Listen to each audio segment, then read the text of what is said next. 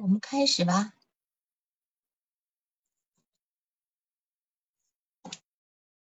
好的，嗯，王老师新年好，各位同学新年好。嗯嗯，啊，我我这个个案是这样的，嗯，它是属于公益性的个案，呃，因为是针对武汉地区，就是一个基金会资助的，呃，受疫情影响的一线工作人员和那个，嗯，呃，受创伤的患者的。啊啊，是，嗯，这个这个案主就是一个社区的工作人员。哦，他本身是社，哦，对对对对，对对，嗯，然后他，嗯，他的主要咨询目标就是怎么样跟婆婆沟通才能，就是怎么样跟婆婆有效沟通。嗯嗯嗯，嗯，因因为之前我第一次我就跟他说了，这个公益咨询那个次数是十次是免费的，如果后面需要的话，呃，自自己可能要另外付费，然后这十次费用是基金会承担的。嗯嗯嗯嗯，但是案主他，呃，这个服务对象他他可能他在那个整个咨询这个过程中，我跟他说了设置是一个小时，但是怎么就打断不了他？嗯嗯，他就一直说了一个小时零二十五分钟，实际上我们的那个时间我跟他说一个小时都是比较长的，就是因为我们的设置跟我们说的是五十分钟。嗯，对对对，嗯嗯，是，所以就打断不了他，他就是。他主要就是追问我一个问题，就是，呃，呃，就是直接找我要答案的那种那种类型的。嗯嗯嗯。呃，他的那个那个过程是那个呃，主要是主要的这个问题是这样的。嗯。他的孩子呃，应该到这个月是一岁十个月，是个女儿。然后她跟老公结婚三年。嗯，平常夫妻关夫妻关系还是挺好的。然后，嗯，嗯，这个夫夫对象就是好像就是平常就是比较听她老公的话，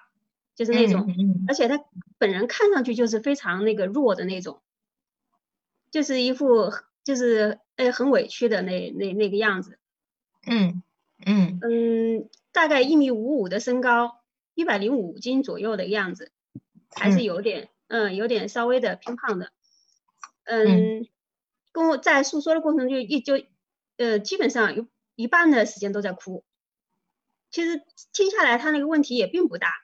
而且就是他重复性的会说一些问题，所以我我我有我很难打断他，甚至他的这个问题我也不好下结论，就是引引导他不跟着我的引导走。嗯，他说是主要是这样的，他的孩子一岁七个月断的奶。嗯，他说是婆婆的。呃，已经断了。对，他是去年我去年十二月十八号做的那个第一次咨询，那个时候他的孩子是一岁八个月，才断断奶一个月。嗯，然后他在他因为呃这个断奶，呃婆婆就说孩子就是奶水不够，而且晚上又爱哭，就是就是希望就是他把它断掉。当时呢，嗯，她老公也支持断奶，她公公也支持断奶。嗯，然后她妈妈也没有提出反对意见，这样她就断了奶。当时婆婆跟她老公说，就说，嗯，呃，断奶就是怕孩子闹，因为大了裂奶，就是让他最好分开一下。他当时虽然有点。分开是指分分床睡还是分什么？呃，不住一不住在一个一套房子里。呃，所以白天白天也不住在。对，因为他白天要上班，晚上是就是当天的晚上，嗯，这个服务对象他就去了他就去了他妈妈家住。孩子就在婆婆家，啊啊，嗯，他当时他说他当时其实是嗯不情愿的，因为他说他还有奶水，这是一个方面原因，而且他说他周围的同事好像呃还有人都喂到两岁，嗯，他觉得他也是可以喂到两岁的，这是一个方面，嗯，第二个方面就是他在跟孩子分开的这一个晚上，他觉得特别的难受，很痛苦，然后第二天就是强烈要求。要跟孩子在一起，嗯，这样呢，呃，老公也同意了，第二天就回了婆婆家住的。但是到了，呃，第二天晚上在婆婆家住，到第三天的时候，早晨她坚持要把孩子抱到她妈妈家去，这样就引起了她婆婆这个很大的反应，后来她婆婆的抑郁症就发了。嗯，她在她把孩子带她妈妈家住了四个，住了四天，四天以后，呃。当她说要带孩子回婆婆家的时候，老公就不让她回来了。嗯嗯嗯嗯嗯。后来她就她就问老公是什么原因，她老公老公就老公在哪里呢？老公在哪里呢？嗯，老公跟她在一起。哦哦哦哦，嗯嗯，然后后来她就一直追问，她老公在跟她说，她妈妈这这几天那个抑郁症发了。嗯。然后就说，如果她非要那个回去的话，就回自己的小家去。然后她婆婆说，婆婆这几天反应很大，就是在一直在家里，就是要死。因为她她说她婆婆这个抑郁症是就是一直在服药，已经有从她结婚的时候吧。嗯。因为结婚结结婚的结婚的那个时候是呃是诊断确定是抑郁症的，然后后来就说从那以后，她老公就跟她说。还有她，她公公也跟她说，以后所有的事情跟婆婆涉及到跟婆婆交流的事情，呃，当时她老公还说了一句，就是说你这这一段时间你不要出现在她面前，她说妈妈可能这段时间不想看到你。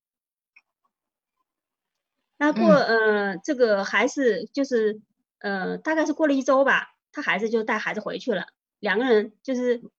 老公跟公公他们婆婆家人就跟她就跟她说，就是。从那个时候开始就不让她跟婆婆直接沟通了，说不管是带孩子还有什么呃，任何想跟婆婆说说的什么事情，都要通过老公来转达。嗯，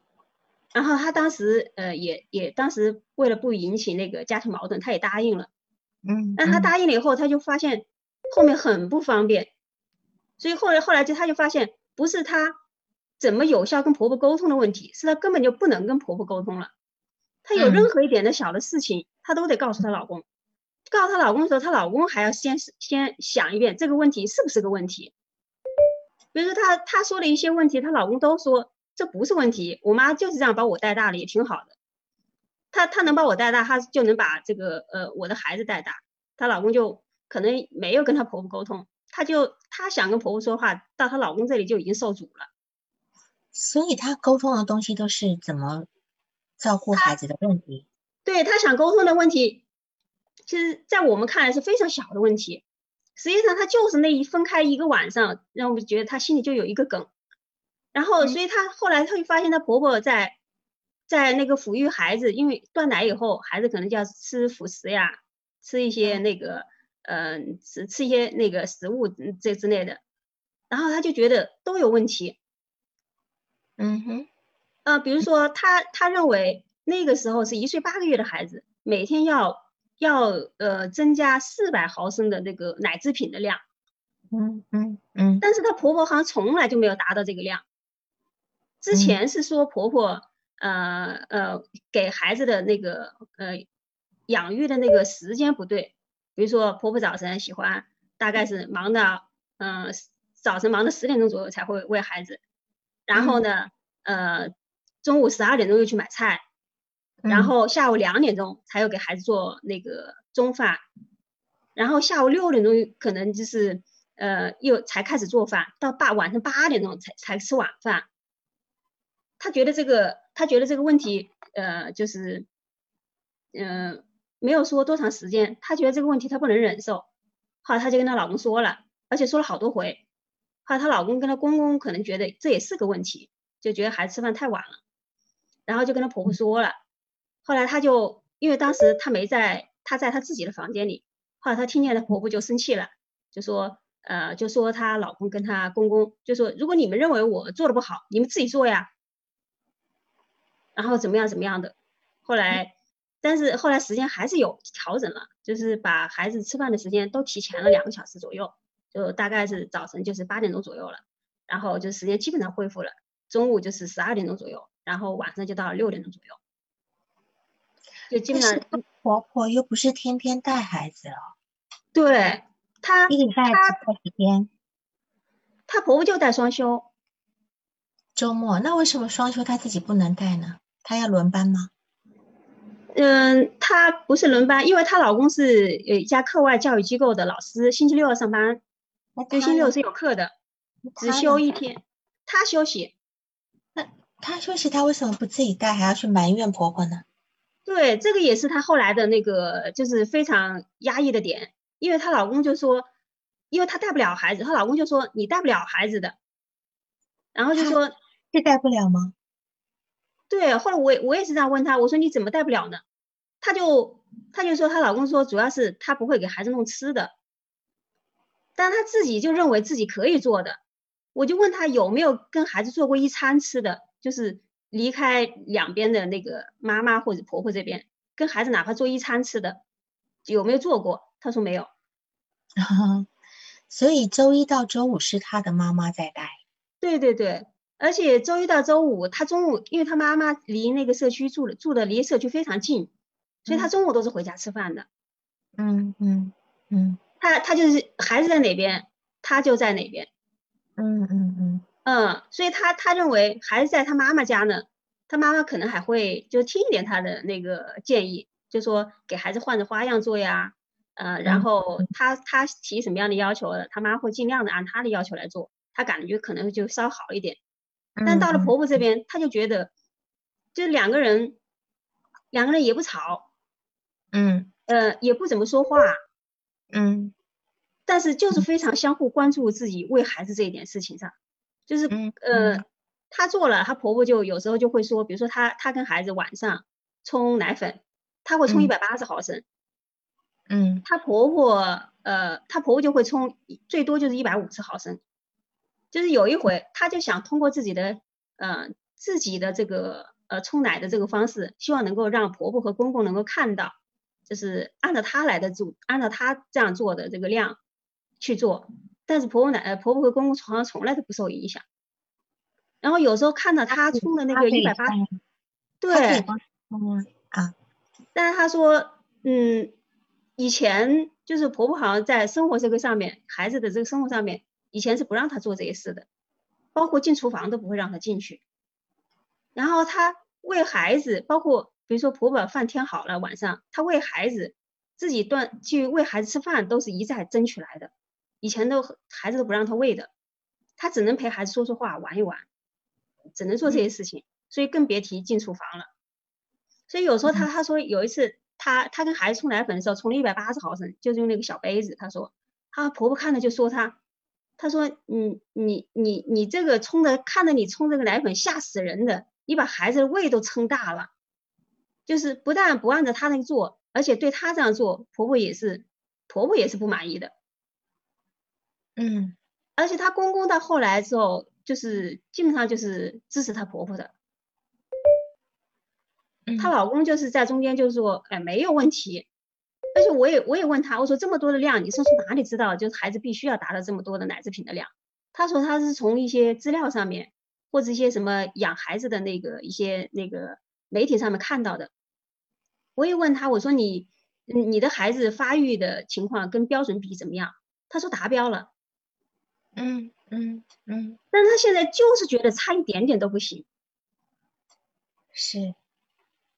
然后就是这个，她跟她婆婆那个，这是喂这个孩子这个，嗯，这个，呃，奶制品的这个量，她还说那个酸奶，她说，嗯，她的孩子喜欢喝酸奶，有时候那一小盒酸奶大概是两百毫升的，她说她孩子一次是可以喝完的，她说即使是这样，她婆婆一次就上午，就是哪怕是喂一百毫升，都要分成两次，就上午。一百毫升的一半，下午是一百毫升的另一半，他觉得这是严重不足的，对他来说是非常大的问题。我就问他，我说你是怎么知道呢？这个你你上班就说上午和下午这个辅食就是在两餐饭的中间的，应该他都在上班的。我就问他是怎么知道的，后来他就说，嗯，他从孩子的那个呃呃，就是婆婆喂。喂喂喂养孩就是喂孩子这个习惯上知道的，我我不知道他指的这个习惯是什么。周末不是不上班吗？为什么她婆婆她还在上班呢？那到底是什么时候她婆婆帮她看孩子？就是就是那个，对，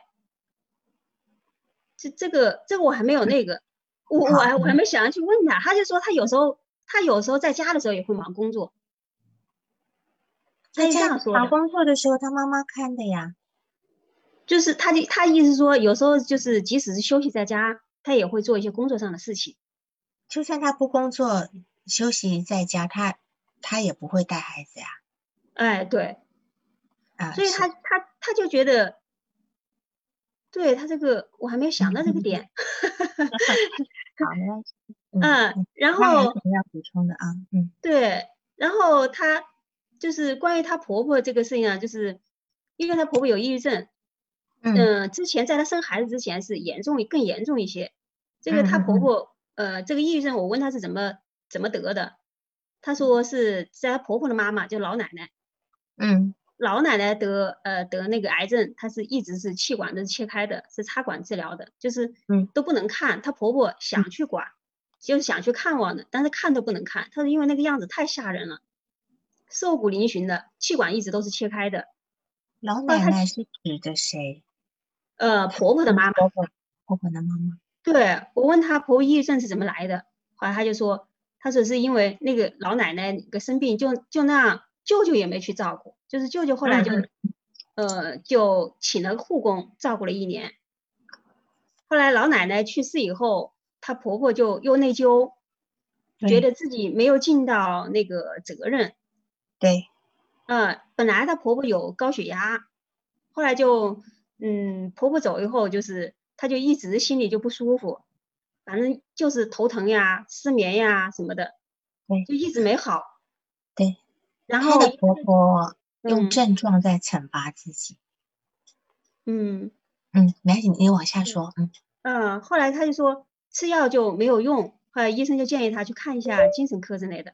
后来就确诊说她是抑郁症。嗯，嗯我问他是什么程度，他就说是到了中度。后来那个是他老奶奶走的时候，是他跟嗯她老公刚结婚，然后后来他又生了孩子。生了孩子以后，这个婆婆的病情就好了一些了，因为婆婆就把这个孩子当成自己的精神支柱，就看到了一些希望，就把这个孩子看得特别重。然后呢，那个症状就稍微就是感觉就比较好了一点，就是比较稳定。对，是，嗯，是这样，所以一家人都比较对她婆婆都比较小心翼翼的。她说她也是很小心的，就是表面上两个人也不吵，就是表面上看起来非常和气的。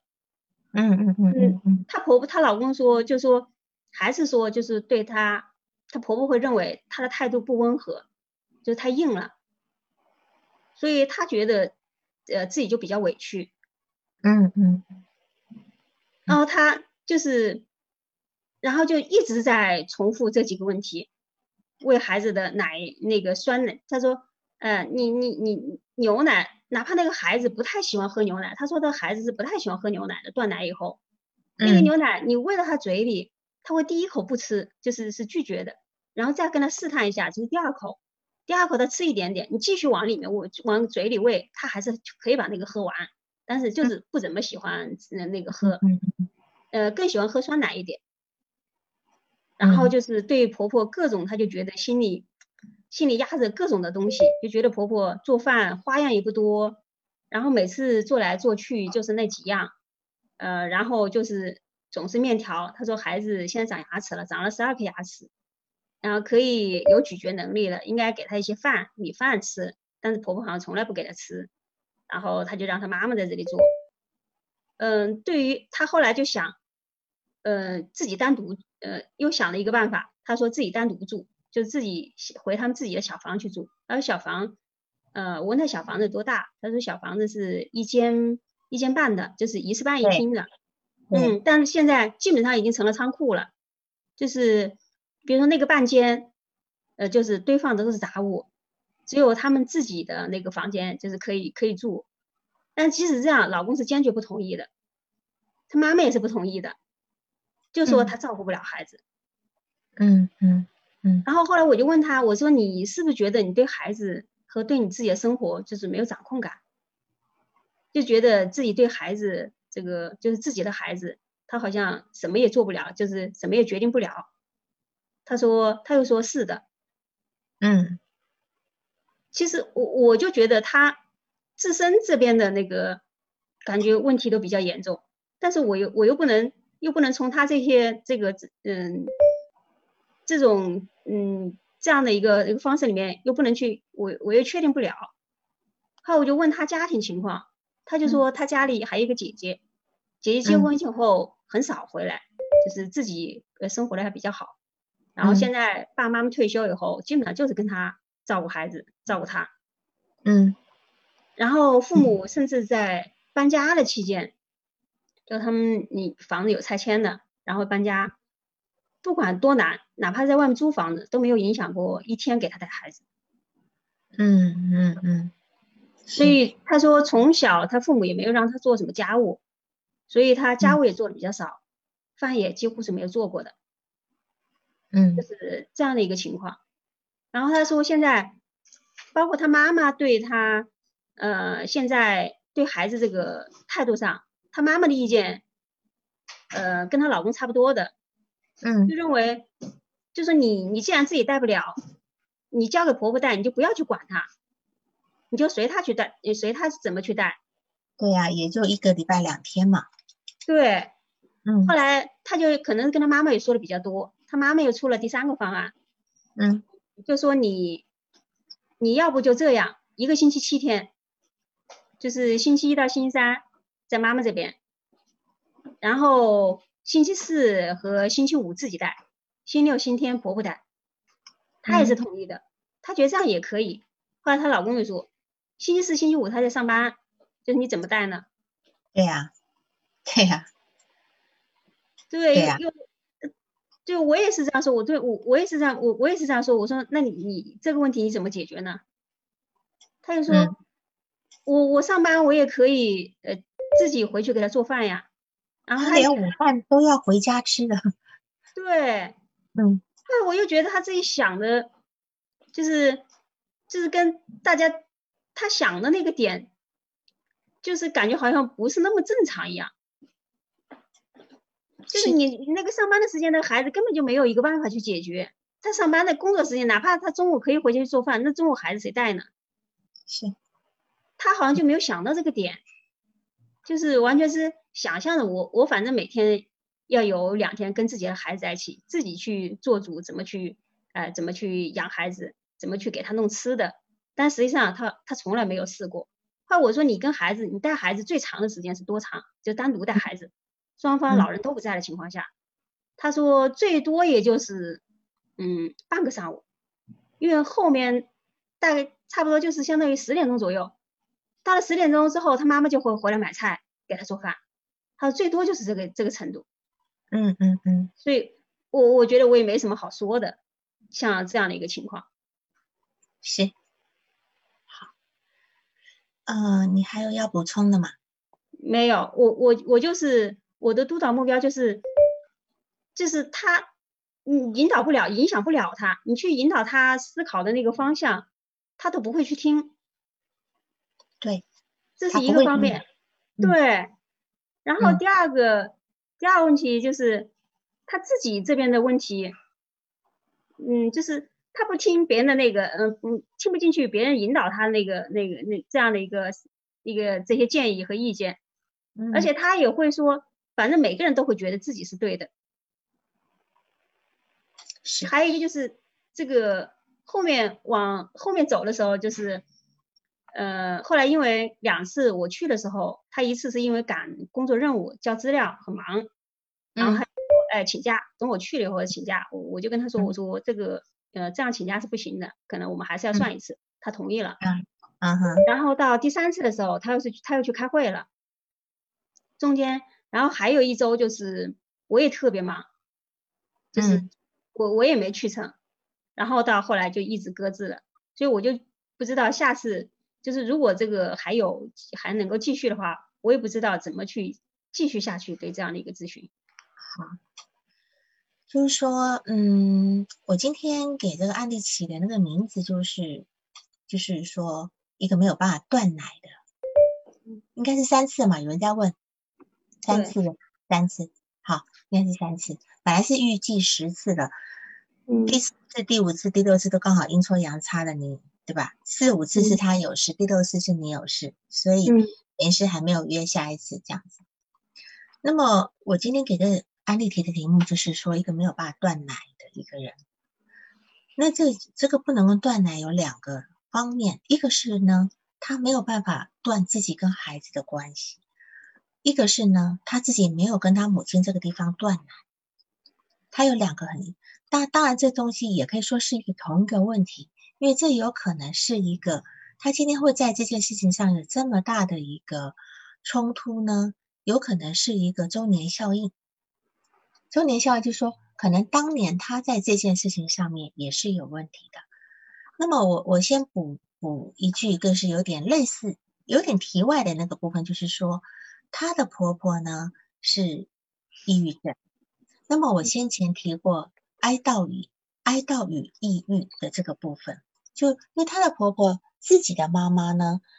那个喉就是那个气管还是食道切开，气管切开，她根本不敢看，所以她今天没有办法去照亮自己的母亲。母亲过世，她怀着很强烈的一种愧疚感。嗯就陷入一种抑郁里面，她没有办法完成哀悼，所以她的婆婆会在这个时期里面有一个抑抑郁症的一个状态。好，所以你今天补充那个资料，我就能够理解她婆婆为什么抑郁。要不然正常来讲，除非是到了更年期的一个更年期的抑郁的部分。那么回头过来讲，这个来访者所谓提到的这个呃断奶的部分，而且你有没有发现，他有一个非常口欲期的特征？口欲期的特征就是他叨叨个不停，第一个，对吧？叨叨念个不停。第二个，他的依赖性格非常严重。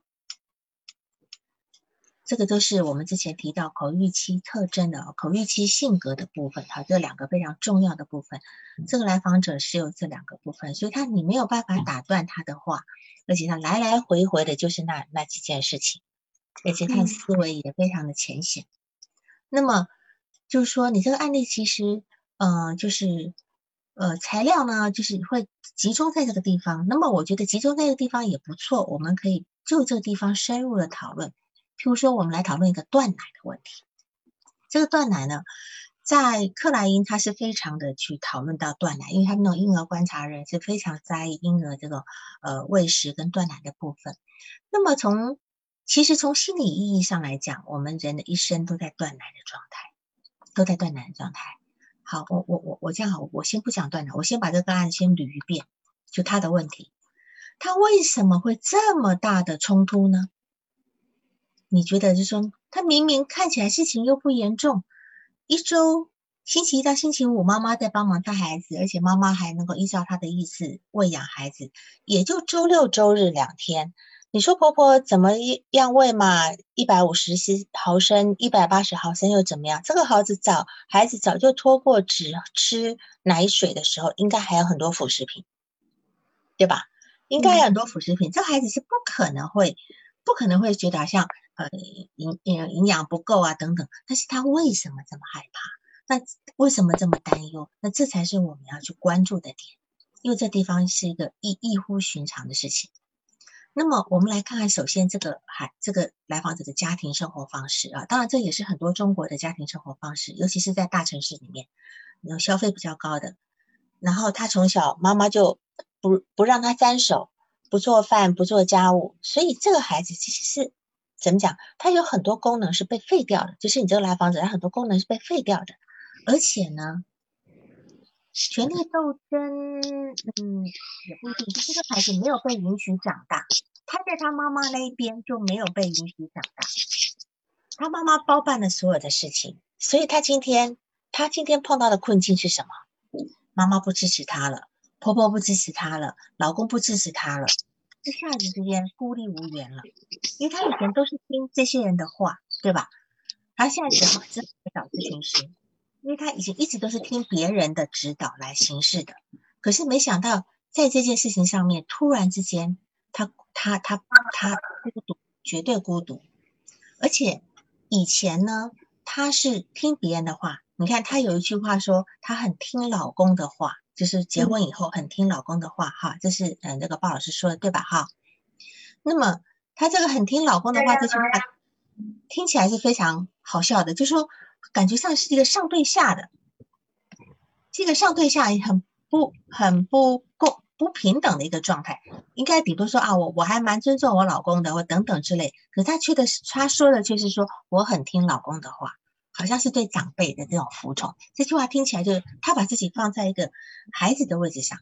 他听妈妈的话，听老公的话，婚前呃就是生孩子前也可能也听婆婆的话。但是他现在因为养了一个孩子以后呢，他的自我那个部分抬头了，他有可能希望借由养育这个孩子来重生，因为他他是一个不允许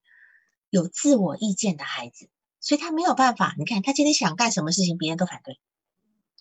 但是呢，他又没有办法去做，那只能够说他从来从小长大的时候，这个过程里面就没有犯错的权利。我们每个人会去成长，能够去有能力，都是因为我们去犯过错。我们做哎，尝试不对，尝试不对。从这种尝试的过程中，我们发展出自己的能力。可是你这来访者应该是没有的，就是不仅他的养育者不让他有犯错的机会，再者他自己的性格也比较，就是因为每个人有天生的性格不一样，也比较软，也比较软弱，所以。他就哦不，他也就干脆就不做了，就干脆听别人的意见就好了。所以导致现在你看，刚才如果今天我站在一个咨询师的立场，他说，呃，我妈妈建议我周三呃周四周五自己带，那我就会说好，那你自己带，你让他自己带，因为今天大家都不大家都不同意他的呀。他今天不去做，他不知道他的问题点在哪里，是吗？你今天不是想让他知道他的问题点吗？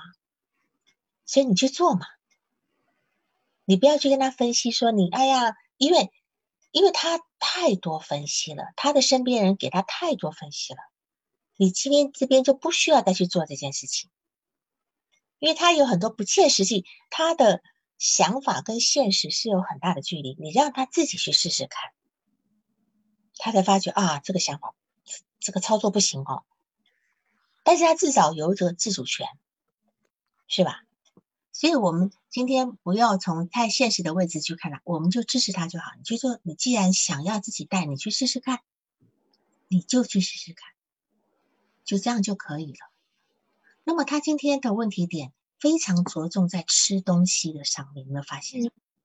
这也是一个口欲期的特点，就关注吃。他有没有关注到他的孩子？好像婆婆有，因为有些有一些呃呃媳妇会觉得说，我婆婆总是给孩子穿太多，啊怎样怎样怎样的，总是给婆总是让孩子到处乱爬，好像这些好像都不是他的问题点啊，他就是在吃这件事情上。难道其他的，既然他如果这么的没有办法，就是容忍婆婆的这么一点小事，我相信。应该还有很多养育的部分是他很不不能够看得惯的，可是没什么再说，说的都是些跟吃有关的东西，所以我觉得这个事情是激发了他早年的那个部分，就是我们讲的周年效应。他早年的时候那个养育这个喂食跟断奶这个这个部分是有没有什么问题？所以在这个地方就就就被激起了这么强烈的情绪在。好，所以这为什么他会你会觉得很奇怪？这个有什么事吗？一百五十毫升跟一百八十毫升有那么严重吗？又不是只是喝奶。然后呢，他为什么会因为要断奶这件事情有这么强烈的梗？这个强烈的梗，其实其实以以何时断奶这件事情哈，是已经有定论的，就是一个人一个女人她的奶呢，在前六个月她是有一个。呃呃，就是有一个增加免疫力的效果。孩子在出生前零到六个月，他的免他的抗就是免疫力是比较差的。但是母奶的最大的那个用途就是说，这个地方是能够增加孩子的免疫力，营养成分是一般。当然，到了六个月之后呢，孩子的免疫力自己就会发展出来的。此时你就算不就算不给母奶都没有关系。所以喝不喝母奶不在于，不在于母奶的问题，喝奶不在于母奶的问题。你随时想断奶，一开始就想，而且现在的奶粉都营养，不会输给母奶。所以真正的问题点不在母奶，而在于你母亲这个状态。你母亲的状态，就是说我我今天，我们都听过那个一个两个铁猴子跟绒毛猴子的故事，对吧？那个故事，事实上，那只猴子除了吃奶的时间会去铁猴子那边以外，其他的时间都在绒毛猴子妈妈。你知道这个故事吧？就是有个实验，有一个铁猴子妈妈，一个绒布猴子妈妈，然后这个这个绒这个小猴子呢，只有吃奶才会去那个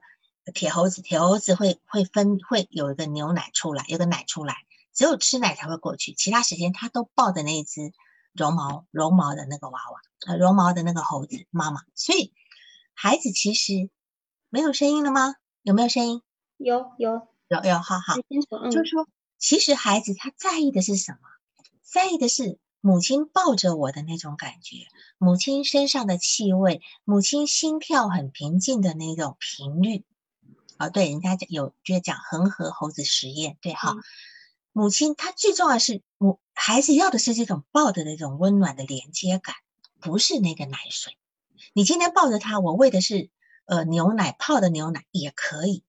也可以。所以其实不母奶。就是说，不一定是一开一定要什么母奶有多营养等等的，不一定的。而且通常到了，好像一般到了六个月以上，慢慢慢慢，有的到八个月会慢慢开始添加一些辅食嘛，什么麦粉啊，什么粉的，对吧？哈，都会添加的这个部分。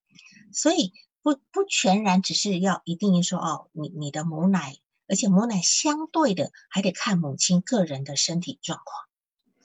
可以看到这个身体状况，你的身体状况如果没有那么好，如果奶水太稀的时候，对孩子也不一定好。你的一百八十毫升的奶奶水，可能你的里面的成分根本还不到那个部分。所以其实不是何时断奶的问题，而是你怎么样养育孩子。而且在这件事情上呢，她婆婆做对了一件事情，也做错了一件事情，就是说，她妈她们婆婆说可以断奶了，是是可以断奶的，但是她婆婆要求那种断奶的方式是不对的。因为这样来讲，孩子一下子就是一下子好像感觉到失去、丧失，什么一下子习惯的那个味道，一一那那个就一下没有了。这个对孩子是创伤的。就说我今天断了母奶的这个部分呢，我应该是继续抱着他，然后用我抱着他的方式给他喝牛奶。就说我那个环境是不变的，嗯，只是我给他的东西是改成用喂的这个部分。这个这个是不会产生创伤的，所以有一些我们以前有一些很很强，就是有一些很残酷的那种断奶方式，就是妈妈离家一个礼拜，或是在奶就是那个乳头上面涂什么黄连素啊什么的啦，哈，或涂什么红红药水啊，你知道这个孩子突然一看那个奶那个乳头突然有这个味道，突然这个颜色，这个这个对这个孩子有多惊恐。到一个惊恐状态，对吧？你个孩子怎么天天吃了乳头片？所以这个就变成一个所谓的好乳房、坏乳房的这个部分。这孩子是会这个这个要造成那个心理状态的很容易的啊，这个部分。那么再来就是说，为什么这个这个妈妈她不断的这个东西，可能是你也要跟她去工作，你要跳脱现实困难的部分。就是说，我们要我们要去呃讨论，就是说，刚刚我已经讨论了。母奶跟牛奶，它其实不不是不是需要去区别的，区别的是人，对吧？我怎么喂养它的环境，这是第一点。第二点呢，就是这个这个乳房呢，乳房呢，它其实代表的是一种感受，而不是一种功能。乳房乳房对于孩子来讲，其实是给给孩子的一种心理能量，而不是这个我乳房能够哺育你的功能。奶奶嘴都能够哺育孩子了，是吧？所以，我们今天要让妈妈知道，是这个。她如果今天要对孩子要好，她今天要多多的去亲自的去抚育孩子。抚育不是喂，而是他跟孩子接触，去养育，用一个母亲非常恒定的一个气，一个一种就是讲一个恒定的心理状态。因为他今天他今天这种抑郁状态，孩子会感受到的。这个对孩子来讲可能不好，你甚至都可以问他：自从你断奶了以后，你的孩子是不是呃呃会比较不稳定啊，心情比较不好？那他可能会跟你说，那就是因为断奶呀等等的。不是的，是他的心情变化，是妈妈的心情变得不好，孩子会感受到。这个孩子跟妈妈天天，尤其这种吃母奶的时候，是心贴心的那个时候，你你今天你的心跳怎么样，孩子是一下子就知道的。如果妈妈在一个抑郁状态，孩子也不会好到哪里去。好，是是这样的一个部分。所以，我们今天在讲的那个这个呃母乳的，就是这个断奶的这个部分来讲，其实是这个意义。所以今天断奶的，我们不要太太拘泥于哎，还有个有有很多那种理论说，哎呀，我们今天要喝喝奶喝到两岁呀，等等等等，不不一定，得看一个人，看这个他讲的意思说，我们要亲自的去抚育孩子的这部分，不是指我要去喂养孩子的。这指的是这个是因为因为孩子在两岁前都很需要你跟他的肌肤之亲，好，就是肌肤之亲。但是这个肌肤之亲要知道也不能过分，因为也有那种孩子是从小就被母亲过度的肌肤之亲，母亲会帮他按摩呀，这不是讲究按摩吗？按摩到这个孩子太太固着在这个这种感受上了，太固着，因为这其实我们在帮孩子按摩的过程中，孩子会有一种愉悦感的。会有这种愉悦感的，那或者是啊，帮孩子孩子挠背啊，从就挠挠的挠习惯，挠到挠到了幼儿园，都还在帮他抚摸，不抚摸他睡不着，那这已经就变成有问题了。所以断奶这个词呢，在英语呢叫 win W E N W E a n i n g，就是就说断断奶，断奶是指这个，而且断奶呢，它有两个意思。断奶有两个意思，一个是就是戒断的意思，就是 win 出什么东西，就是我戒的这个东西用什么东西来取代。那如果今天一个人他没有办法完成这个部分，他以后就很可能对某一种东西上瘾。就是我今天断了这个奶，然后我可以用其他东西来安慰自己的时候，那就表示我有能力从这个地方转到另外一个地方，叫 win to，对吧？好，这是这这个部分的的一个呃断奶的一个意思，然后还有一个断奶还有一个意思叫做呃 win from，win from 就是就是有一个戒掉的意思，戒断的意思，就戒除的意思，就是说我有没有办法戒除一个一个嗜好或者一个不好的东西，我有没有能力，我我会不会我会不会呃去沉溺在某一种东西上面？所以这是在英文词上是非常有意思的一个一个意思。我们断奶讲的是很简单的断奶的字，可是，在英语里面，win win 讲的就是有戒除，或者是呃戒戒了这个东西向某个地方去的意思啊。这个这个是一个非常呃心理学的含，我觉得是一个非常心理学的含义，就是说，当你今天借了这个东西，你有没有一个替代物来能够给你持续带来一种喜悦跟满足呢？还是你终身只能够在某些地方，就像有些人他，呃，沉溺在手淫里面，他只能够靠手淫来满足，或靠手淫来来化解他的焦虑，他没有办法用其他的东西，那就表示他其实有可能在断奶这个地方其实是没有成功的，他没有办法去用用其他东西来安慰自己，或者是有些女孩子就是一心情不好就吃。因为断奶也跟口欲期有关，他就会一直吃，只是只用吃来满足自己，他没有办法用其他的兴趣爱好来化解自己的不不良情绪。那这个东西都有可能是你来访者的问题，一个从小时候养育的问题。他的问题很多种，很多。第一个是这个，第二个是他根本没有自主自主意见过，他所有的意见都是别人的意见，他听别人的，他没有自我。直到他现在生了一个孩子，他可能想要利用孩子来重生，可是他又没有能力。我们很多的女人生了孩子以后，利用养育孩子的部分再重新养育自己一遍，但是他连养育自己的、养育自己的孩子最基本的吃东西养，就是吃的这个养育的能力都没有，更别讲在接下来他还有更多问题。这个孩子长大以后，除了吃，还有很多问题，他能够应对吗？是吧？他没有任何主见，他没有任何自我的部分，所以他今天如果今天要在这个地方成长，他几乎是要跟他的孩子同步成长。在你这里，如果你有能力能够帮他做的话，你要让他知道他有这方面的一个问题，这样子。所以我就说，他到目前为止他还没有断奶，就你这个来访者是。还没有断奶的，引导解决哦，就是口欲期的问题如何引导解决？其实就是说，他今天有口欲期的问题，就表示他在口欲期的时候没有发展好嘛。那个时候他可能，嗯，应该要，比如说，呃，应该有一些心理安全感，他没有得到，是吧？因为口口欲期的部分就是一个及时满，有个叫做呃延迟满足能力，对吧？好，还有一个就是呃呃，上次我讲的延一个延迟满足的能力还有什么？谁记得？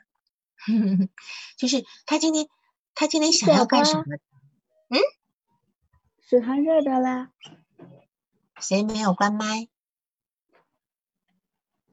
有人把麦关掉啊！就是说，这个部分来讲呢，这个呃，他有很多，比如说，他必须首先呢，我们要先从他的自我能力来来来加强，而且他要先从好像哦，我要开始学着怎么吃饭，我要开始学着怎么走路，就像他的孩子一样，他孩子现在应该已经会走了，甚至。如果今天有那种学前班、幼儿的学前班，他可能都可以去，对吧？到了快两岁的都都都会说话了，会干嘛？所以他其实也要开始去动手做很多很基本的事情。借着养育的孩子的机会，他开始亲自去为孩子做很多事情，这是他开始成长的时候。然后你要站在这边，成为另外一种母亲。他的母亲是包办一切，甚至他他的老公都是他母亲介绍的，对吧？嗯，样，所以那今天她只不过，她跟她的老公两个人，我觉得都是没有长大的孩子，嗯，自己有自己有自己的小房子不住，然后一到五住在呃这个丈母娘家，六日住到自己妈妈家，然后吃住都是在丈母娘家或妈妈家，就就等于是他们两个也就是还都是孩子，都是孩子，都还是都还是在被养的。被照顾的状态根本没有，不是一个成年人的状态，这样，所以这个地方其实问题是呃蛮严重的，所以在这个来讲，这个夫妻完全是没有不是一个独立的部分。那当然，你说你这个来访者跟弱弱的、忧郁气质、有气没力的啊，这个看起来就有点扶不起的感觉。那么他今天会呈现什么样子，都是他在他成长过程中被造成的。我不知道他姐姐什么样子。不清楚他姐姐什么样，或许他姐姐，嗯，对，他就说了一句话，说他姐姐结婚以后就很少回来，就自己过得还可以。嗯，那表示他他姐姐是还比较有独立能力的，嗯，对吧？好，表示有独立能力，或许说他今天他姐姐性格本来就比较呃，那天生的气质本来就是比较能力，又是又是大姐，那他今天家里就一个大一个大姐，一个妈妈，一个爸爸，然后他就就是反正就是什么都不做，也也。也也不会做的这种情况之下，那现在自己成为妈妈以后呢，她就会成为一个呃碰到这个所谓的没她没有办法过度成为一个母亲。就一个女人真正的成长的时候呢，当然我不是说没有生过孩子的女人就不不够独立啊，有很多方式可以独立，但是真正成为一个母亲的这种独立是最直接的。啊，这是最完整、正最直接。你当然，当当你为人母的时候，所以我们讲为母则强嘛。他今天他为人母的时候，他开始出现问题了，他开始出现很强烈的一个心理问题，而且他现在觉得说家人不理解他，他感到非常无力。因为为什么不理解他？因为他以前就没有意见，也没有必要被理解，但他现在开始有意见了，而且他的意见都非常的脱序。就是你所觉、你所感觉、感受到的不接地气的那个部分，嗯，就是他的话里面充满了冲突，所以你也不需要去面质他，你你只要提问题就好了。就说，那么你有没有想过呢？就是试试看，就是礼拜六你在在你妈妈，因为你妈妈会听你的，你妈妈愿意愿意帮你嘛？那你是否可以礼拜六自己在家里待一天？因为前阵她婆婆不是生气吗？她她的公公跟老公还说你不要最近不要出现在在她面前，就表示她没有必要，就是一定要周末就要回去，是吧？你懂我意思吗？她其实是是有办法可以为自己争取一点，比如说哦，我周六晚一点回去，我早上自己呃养孩子，自己带孩子，然后周日我早一点回来，她都都能够这样子去争取一点时间，自己试试看。但是他是没有行动力的。所以你今天只要给他一些支持他的行动力，而是不是不是去分析他说你这样这样可能有点问题，你可能不是不实际哦，等等等等，再不实际都没关系，他要去试。小孩子，我也跟他这样说过，对我也跟他说过，我说，嗯，就说自己这个想法是很好的，就是，嗯嗯，然后怎么样让让老公和他妈妈能够相信他能够做好这样的一个事情，哦，即使是这样说，他也觉得他们不会给他这样的机会，他说老公是肯定不同意的，对她老公还说，如果就是她老公就认为，就还是跟她说，就说。即使是我们自己单独做，你你你星期六你把孩子自己能够带了，那星期天我也要在家里做。如果我妈妈看到我我在家里做饭，她会很难受的。这她老公说的那个话，所以我就觉得，对，很奇怪。是是，就这样讲，就是说，嗯，我讲的意思就是说，进进阶性的，不是让他回到他自己的小家去，就星期六你你还是在你自己的妈妈家，但是你自己开始照养孩子。那至少老公会放心吧，对吧？因为老公没有在他在他妈妈家，嗯，对，因为妈妈在嘛。但是今天妈妈在的时候，你你只是让妈妈在旁边，你自己做，就是你自己做起来。这样你首先这这比较符合现实，至少老公会放心说，家里还有妈妈呀，因为平常是妈妈带的嘛，对吧？好，这个部分会慢，你你只要这样做起来以后，就至少有一个机会让人家也能够知道。你可以做，而且你要自己让自己知道我到底可不可以。我都怀疑他是有问题的，嗯，但是他必须知道他哪里有问题，他才能够去去有个角度切入，而不是在一个幻想里面说你们都不了解我呀，等等的，是吧？好，我想跟他这样说，我又怕我真的跟他这样建议以后，他真的带孩子带出什么问题，然后又来怪我。我当时那特别强的那种感觉，就是如果我我万一跟他借，他会他他就会说。哎呀，你看我，他还有一个，就生活中没有人支持他，他现在有一个想想要拉同盟的那种感觉，我就怕万一我要是这样给他支持，他就会说，你看人家心理咨询师都都支持我这么做，那万一他这么做就要孩子没有带什么好，你出了什么问题？你今天只是支持他，并不是给他出主意呀，不是吗？他说他想自己带，你就说那你试试看呀，是吧？他他他会不会认为我我去支持他，然后他是出了什么问题，又说我我是认可他的这种，我就怕他反过来又那个又怪我，我当时这种感觉特别强烈，所以我就不敢。你你这个部分已经，呃，对，他是依赖性人格，没错，就是说你这个问题现在的感觉已经陷入跟他同样的感觉，他为什么不敢试？对吧？他也是怕有事情人家说他不对。嗯，他干脆就不做，这是这是叫一致性的反应型。你你所体会到的，就是他所体会到的，所以他现在要人家出主意，这样。其实这是这是一个话术的问题，就是说，你今天告你你让他自己去说，让他自己去，对吧？而且当然你会给他一些备选的，呃，给他一个一些后备，就说啊，没事的，你妈妈也能够，你妈其实也能够。呃，也能够伸援手的嘛，对吧？嗯，这个部分啊，所以你你今天就被他卡，跟他一样卡在那个位置上，你就很难工作。嗯，所以他现在为为什么会这么？他现在孤立无援嘛，然后又自我比较弱，自我比较弱，所以呢，他他的这个部分呢，可能因为因为突然突然就像他他的婆婆一样，有个孩子出生了。她婆婆突然能够去去抚抚育一个孩子以后，然后去演，就是去疗愈他那个抑郁的部分。那么他也一样。事实上，我都觉得他一直是一个长期抑郁的状态。一个人没有能力，哪有哪有活力的？他就没有活力，对吧？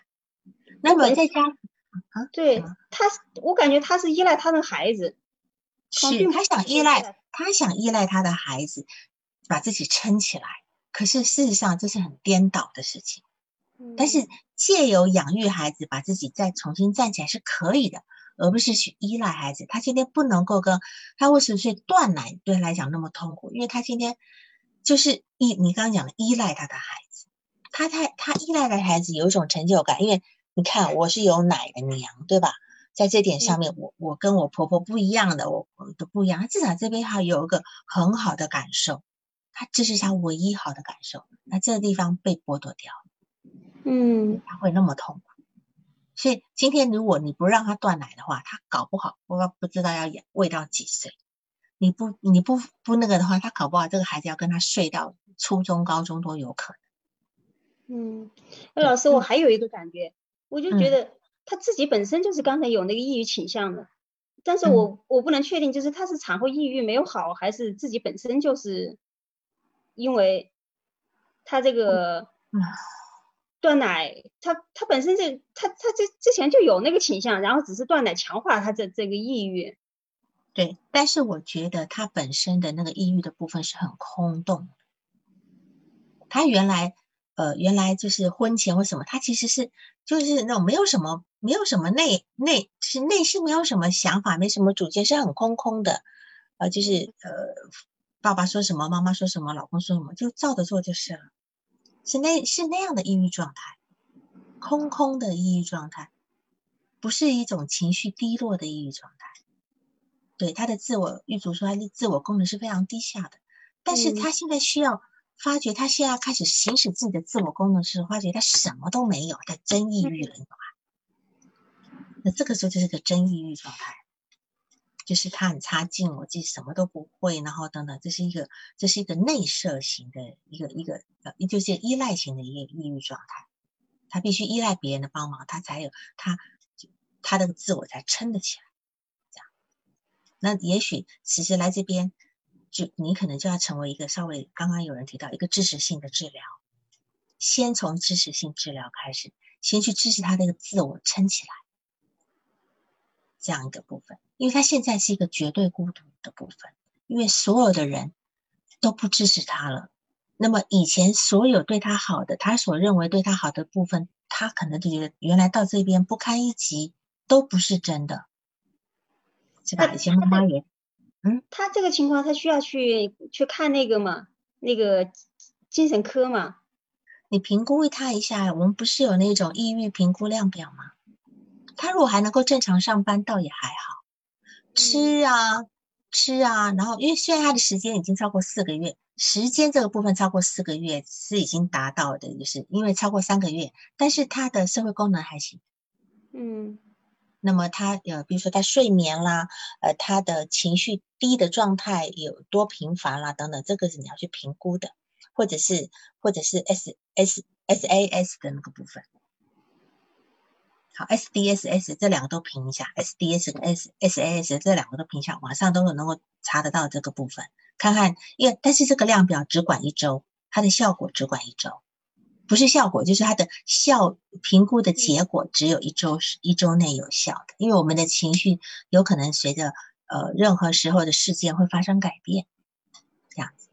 因为他他能正常工作，可能他周围人也没也不会想到考虑他跟抑郁症之间的关系。所以这个结论我也不敢去下，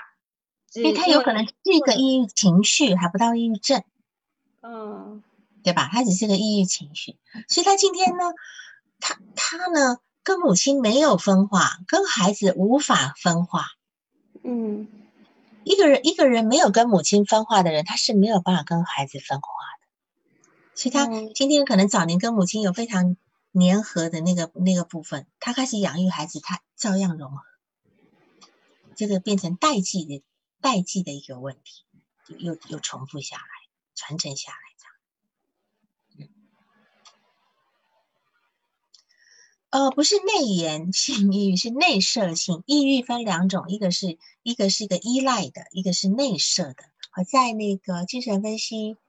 呃诊断里面有提，抑郁性人格有分两种，一种是我很我我很弱，你要帮我。一个依赖型的，它就是属于依赖型；一种内射型是那种，我今天是一个非常糟糕的人，就是我的本质是非常糟糕的人，好，他具有很强烈的羞耻感的那样的人。然后那种像他这种的依赖型的抑郁，是他是一个觉得自己无能的人，这样完全无能，那这种的自我功能是非常差的。这样，好，然后再来看。嗯，他说他就说他就说，呃，他的朋呃他的父母周周边所有人都不相信他，对吧？嗯嗯但是你要知道哦，他自己没有一点力量，原来都是可能早些都是他的父母支持他的。那么，那么一个从没有做过自己的人，别人怎么相信你啊？所以他现在你要支用支持性的治疗，让他开始做自己，开始有一些想法，你要开始引导他一些想法，自己的想法，而不是我们今天投注他给他接受的想法。所以，我们多的是引导，而不是建议，或也不是一个就是好像呃思辨，不需要思辨。没有第三类抑郁，高叔叔啊，目前书上只有讲两种抑郁。好，老师，我我有我还有有一个担心，就是说，如果我要去支持他的那个呃，就是自己自身成长的一个需要，但他的那个家庭那个环境好像后面的矛盾，我会觉我觉得会更大。是这样子，你甚至给也可以推荐一些书给他看，嗯，对吧？书总好吧，书是权威吧，你也不用担心 到时候他怪书或怪你。我我感觉他生活这个环境好像他就没有机会去成长。有的，只是他愿意愿不愿意的。有时候一个人的成长呢，是要自己争取出来的，要不然他的母亲现在也不会反对他呀。那我觉得包括，对，我觉得她老公都需要，还有他们，还有还有她什什么，她婆婆这种情况，这这都是有问题的。嗯，但是这是因为互动出来的结果，没有没有那种只有别人有问题的的事，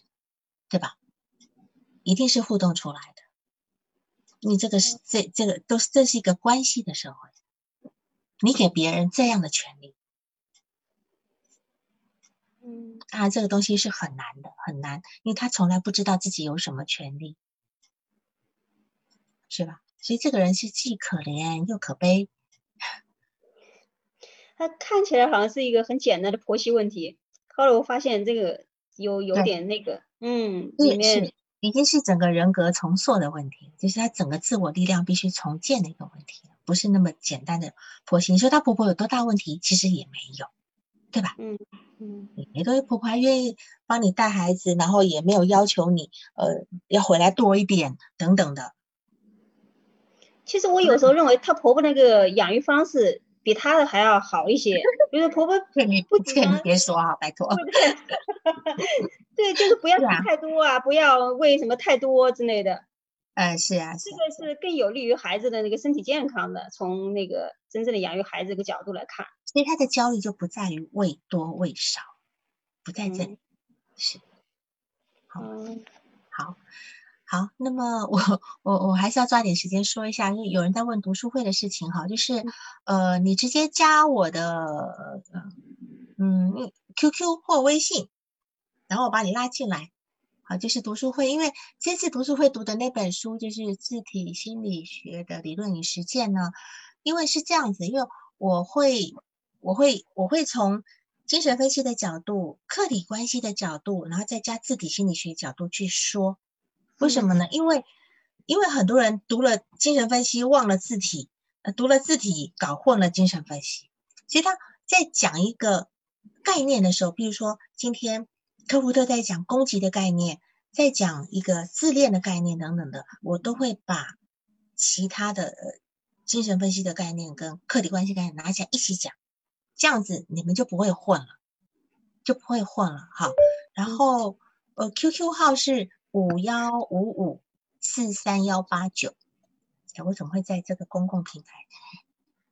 好，没事，反正我也是工作微信，有工作 QQ，或者是去问一下那个呃呃新师之友的那个那个就可以了，这样子。我是五三月四号开始读，是的，是的，张斌是的。好，那么另外是这样，我听这个呃就是群主在说，有很多人想报个案，可是因为是新手，不知道怎么写案例。没关系，如果你今天是新手，你就提早一点给我，我可以去指导你把怎么把案例写起来。我会提一些问题让你去补充，因为有很多视角你没有看到，在那个关系层面的，就是人际关系的层面是最重要的。就是呃，比如说我在问你呃里面那那个呃报告的那来一个一个人际关系的部分哈，你就要比如说他讲他跟妈妈是什么关系，怎么的互动的，他跟爸爸什么，跟老公什么关系？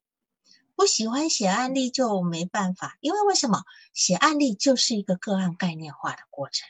一个人对案例有多了解，都会呈现在他的个案报告里面。一个人的理论功底有多强，都会在他的个案报告里面。我在一九年的时候，曾经拿过这个上海市的这个案例案例报告的一个优等奖。呃，因为但是当时我我不愿意出刊的原因，是因为我要保护我的个案。因为它的印印印刷出来，你当时尝试选了十，上海是选了十个嘛，有人同意，有人不同意，我是不同意印刊刊登出来的。好，那那这个部分，呃，就是写案例呢，是一个非常好的训练，非常好训练。你要结结实实的把案例按照我我给你们案例报告写一遍，说真的，对你的成长是非常大。那在写案例的过程中，你会去回想，你才会去从那个。不同的视角里面去去寻找你自己的问题，这样子。好，那鲍老师，你还有其他的问题吗？嗯，暂时没有了，谢谢王老师。好，嗯，呃，这个说真的，我写我自己写一份案例哈，说真的，简直是每次写一份案例，我都跟扒一层皮一样。我写一份案例至少要花两周的时间。我都得花两周的时间，因为我很用心的在回想他某一件事情，譬如说他生活里面的重要事件，他的每一个关系里面很细微的部分，他的同辈关系，他的他的权威关系，他的就是亲密关系啊，甚至他还有一些特殊的关系，这四个部分我很仔细的写，然后他成长里面有一些什么重要事件，我要写出来啊，这个这个这样，还有他比如说嗯。呃，他的那个情感经历啦，等等等等的，呃，这个部分，这个你要去整理，你比如说我我的案例都那么长，我要去整理起来这些工作是很大量的，但是你要这样写，你才能够去了解你的个案到底发生了什么事情，这样子。嗯，你案例从那个就是群主那边要就有了，群主那边要就好了，所以今天。写案例，有人愿意帮你看、帮你改，其实是一个非常好的成长机会，好吧？那那就谢谢谢谢那个鲍老师，你今天的案例好吗？给我们谢谢王老师，断奶有一个非常好的一个重新的去理解的机会。嗯，好好，那就这样，谢谢，今天就这样子了哈，好，拜拜。那个，嗯，要报读书会的赶紧啊，嗯，那个明泽你。本次督导完毕，喜欢请留言或分享哦。需要报个案的老师，请查看我们喜马拉雅主页个人简介，也可以在微信公众号搜索“星师之友”，关注微信公众号后联系微信客服进行预约报个案，完全免费哦。